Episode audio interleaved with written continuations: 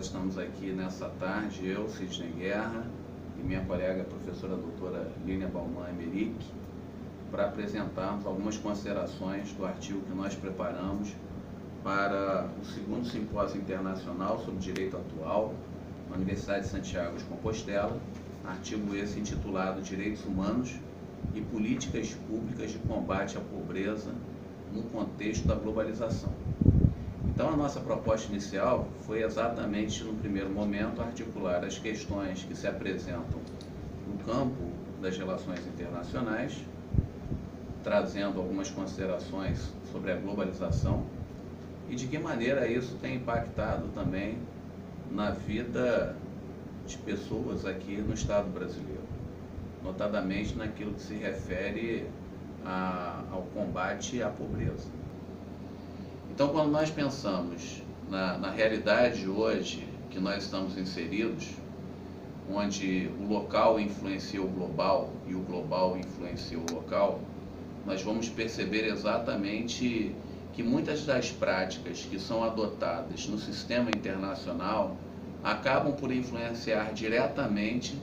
nas ações e medidas que devam ser tomadas pelo Estado Nacional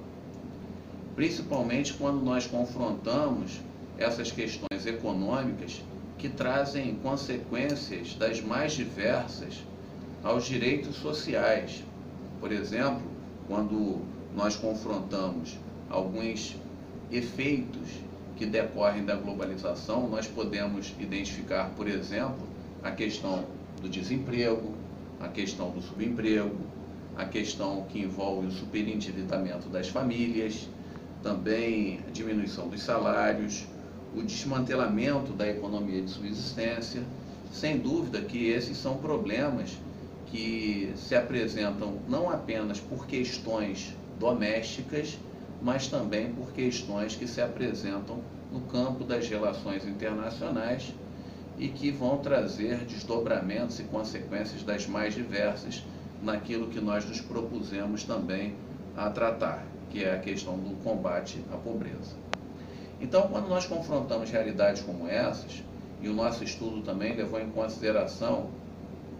para chegar a toda uma fundamentação teórica sobre este ponto, é, levamos em conta também aquilo que se apresenta como um princípio fundamental e também como fundamento do Estado brasileiro, que é a dignidade da pessoa humana. A dignidade da pessoa humana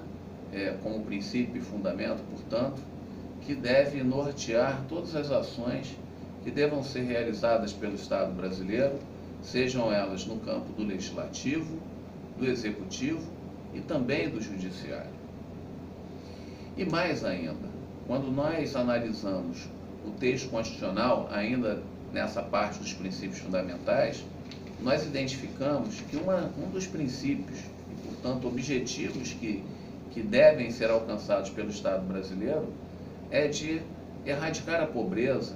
e apresentar uma sociedade que seja mais igualitária, mais justa, dentro daqueles é, aspectos que envolvem a própria compreensão da justiça social.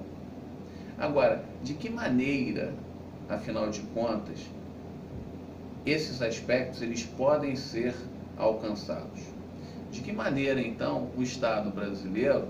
na medida em que estabeleceu na sua Carta Magna esses objetivos, esses princípios fundamentais, ele poderá, então, dar uma, uma resposta clara, ou seja, que esses aspectos não se apresentem tão somente como uma letra morta, mas que possa se ter efetividade na implementação desse direito social. Então, nós arrolamos aqui, por exemplo, alguns aspectos que a professora Lilian daqui a pouco vai dar sequência a esse entendimento, no que se refere às políticas públicas de combate à pobreza. Por exemplo, aquilo que corresponde à segurança social. Nós precisamos levar em consideração também a fixação de salários e políticas ativas de emprego precisamos observar também aquelas políticas de correção das desigualdades feitas pelos governos por meio de política fiscal e também nós temos que levar em consideração as políticas de ordenamento do território. Porque, na verdade, quando nós identificamos situações como essas aqui no Brasil, nós percebemos que existe, por motivos diversos, que por uma questão de espaço e de tempo tão apertado, nós não teríamos condições aqui de abordar.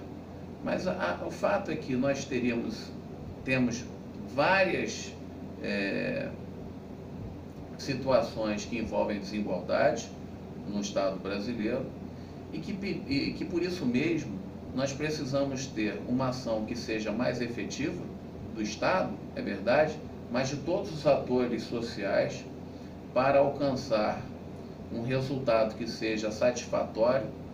é, no cumprimento desses direitos sociais e, notadamente, naquilo que se refere ao combate à pobreza, que foi o objeto central do nosso estudo. No segmento à fala do professor Sidney Guerra, eu vou abordar a questão da pobreza como sendo um problema de direitos humanos. Primeiramente, a pobreza, enquanto fenômeno social, ela vai ser um dos elementos que mais comprova uh, a indivisibilidade e a interdependência dos direitos humanos. Pelo simples fato de uma pessoa estar em situação de pobreza, ela vai ser caracterizada por uma situação que, para além do, da falta de ingresso, ela vai ter dimensões de natureza econômica, sociais e até mesmo de governabilidade. Os problemas relacionados à pobreza, eles não vão ser, ser equacionados meramente com a questão de ratificação de tratados internacionais e promulgações de leis no campo uh, nacional.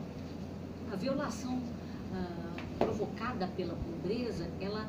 generaliza-se para todos os direitos humanos, os civis, os políticos, os econômicos, sociais e culturais. Então, quando a gente fala em pobreza, temos que falar de uma situação de privação contínua ou crônica né, de recursos, capacidades, opções, segurança, poder necessários para desfrutar de um nível de vida adequado, tal como fala o artigo 25 da Declaração de Direitos Humanos. Além de outras dimensões civis, culturais, econômicas, políticas e sociais. Os documentos internacionais, quando tratam da pobreza falam dessa privação contínua de todos esses elementos que nós já mencionamos, recursos, capacidades, opções, segurança, poder necessários para desfrutar desse nível de vida adequado. Também tratam da questão da pobreza como uma violação à dignidade da pessoa humana. Há também os documentos que mencionam a necessidade das pessoas em situação de pobreza extrema, principalmente, serem legitimadas para exigir políticas e programas nacionais e internacionais cujo objetivo seja principalmente erradicar a pobreza extrema.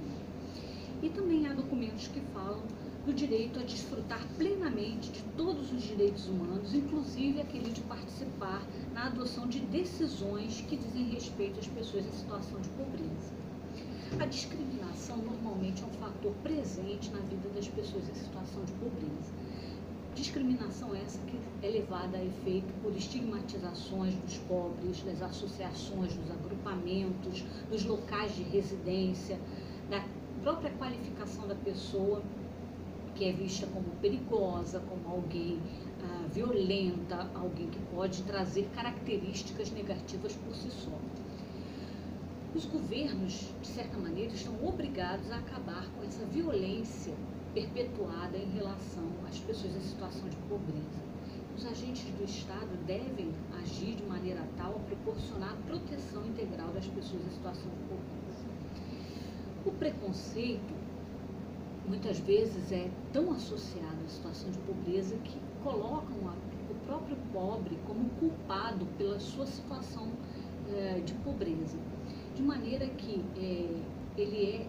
entendido como um Estado que é um querer do próprio pobre e que vai é, muitas vezes ser perpetuado por uma vontade dele de manter-se naquela situação e receber benesses ou assistências do Estado. Sendo que essa condição ainda piora o agrava, produz um agravamento, piora a situação do próprio pobre, uma vez que retira dele a possibilidade de mobilização, de capacidade de reivindicação, cala a sua própria voz, tira-lhe, portanto, o empoderamento necessário para reverter seu quadro de pobreza. Então, há necessidade de combater a pobreza por meio de condução de políticas públicas. O Estado tem que ser um parceiro na construção dessas políticas públicas que coloquem ênfase nessa erradicação da pobreza, com repartição dos rendimentos e com programas de transferência condicionada de renda para que possam auxiliar nessa condição de evitar ou diminuir as chances de alguém se colocar em situação de pobreza extrema. No Brasil, nós tivemos um programa bastante é, reconhecido, que foi o programa Bolsa Família, e ele trouxe, durante a década de 90, no início ah, da década, ah, das primeiras décadas do século XXI, as condições de escalonamento de algumas situações de pobreza a um primeiro degrau para redução da pobreza extrema em, em absoluto. Esse programa ele teve alguns problemas na sua construção quanto a questão de associação desse projeto com é, a condição de entrega de direitos e reconhecimento de direitos humanos às pessoas em condições de pobreza. Mas, no todo, o projeto teve seu sucesso durante algum período e ajudou bastante em alguns processos, embora seja uma política muito pontual para ingresso das pessoas em situação de pobreza extrema, não soluciona o problema da pobreza numa amplitude maior. É, entendo que a pobreza e a, o problema da globalização, principalmente agora com o agravamento da crise brasileira, tem vindo a, a ser mais intenso. Uh, e temos por aí uma agenda muito grande para reduzir essa pobreza na situação atual em que o país se encontra de crise econômica. Bom, com isso então nós fizemos a nossa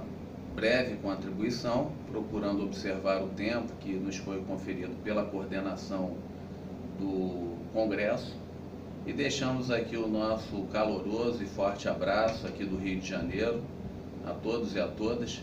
especialmente aos coordenadores do Congresso, os professores Rubem Miranda e Fábio Veiga, agradecendo mais uma vez por essa oportunidade de estarmos aqui, ainda que virtualmente juntos, e tendo a certeza que num futuro muito próximo estaremos aí participando de novas atividades, sejam elas aqui no Brasil, sejam elas aí na Europa. O nosso grande abraço e até a próxima.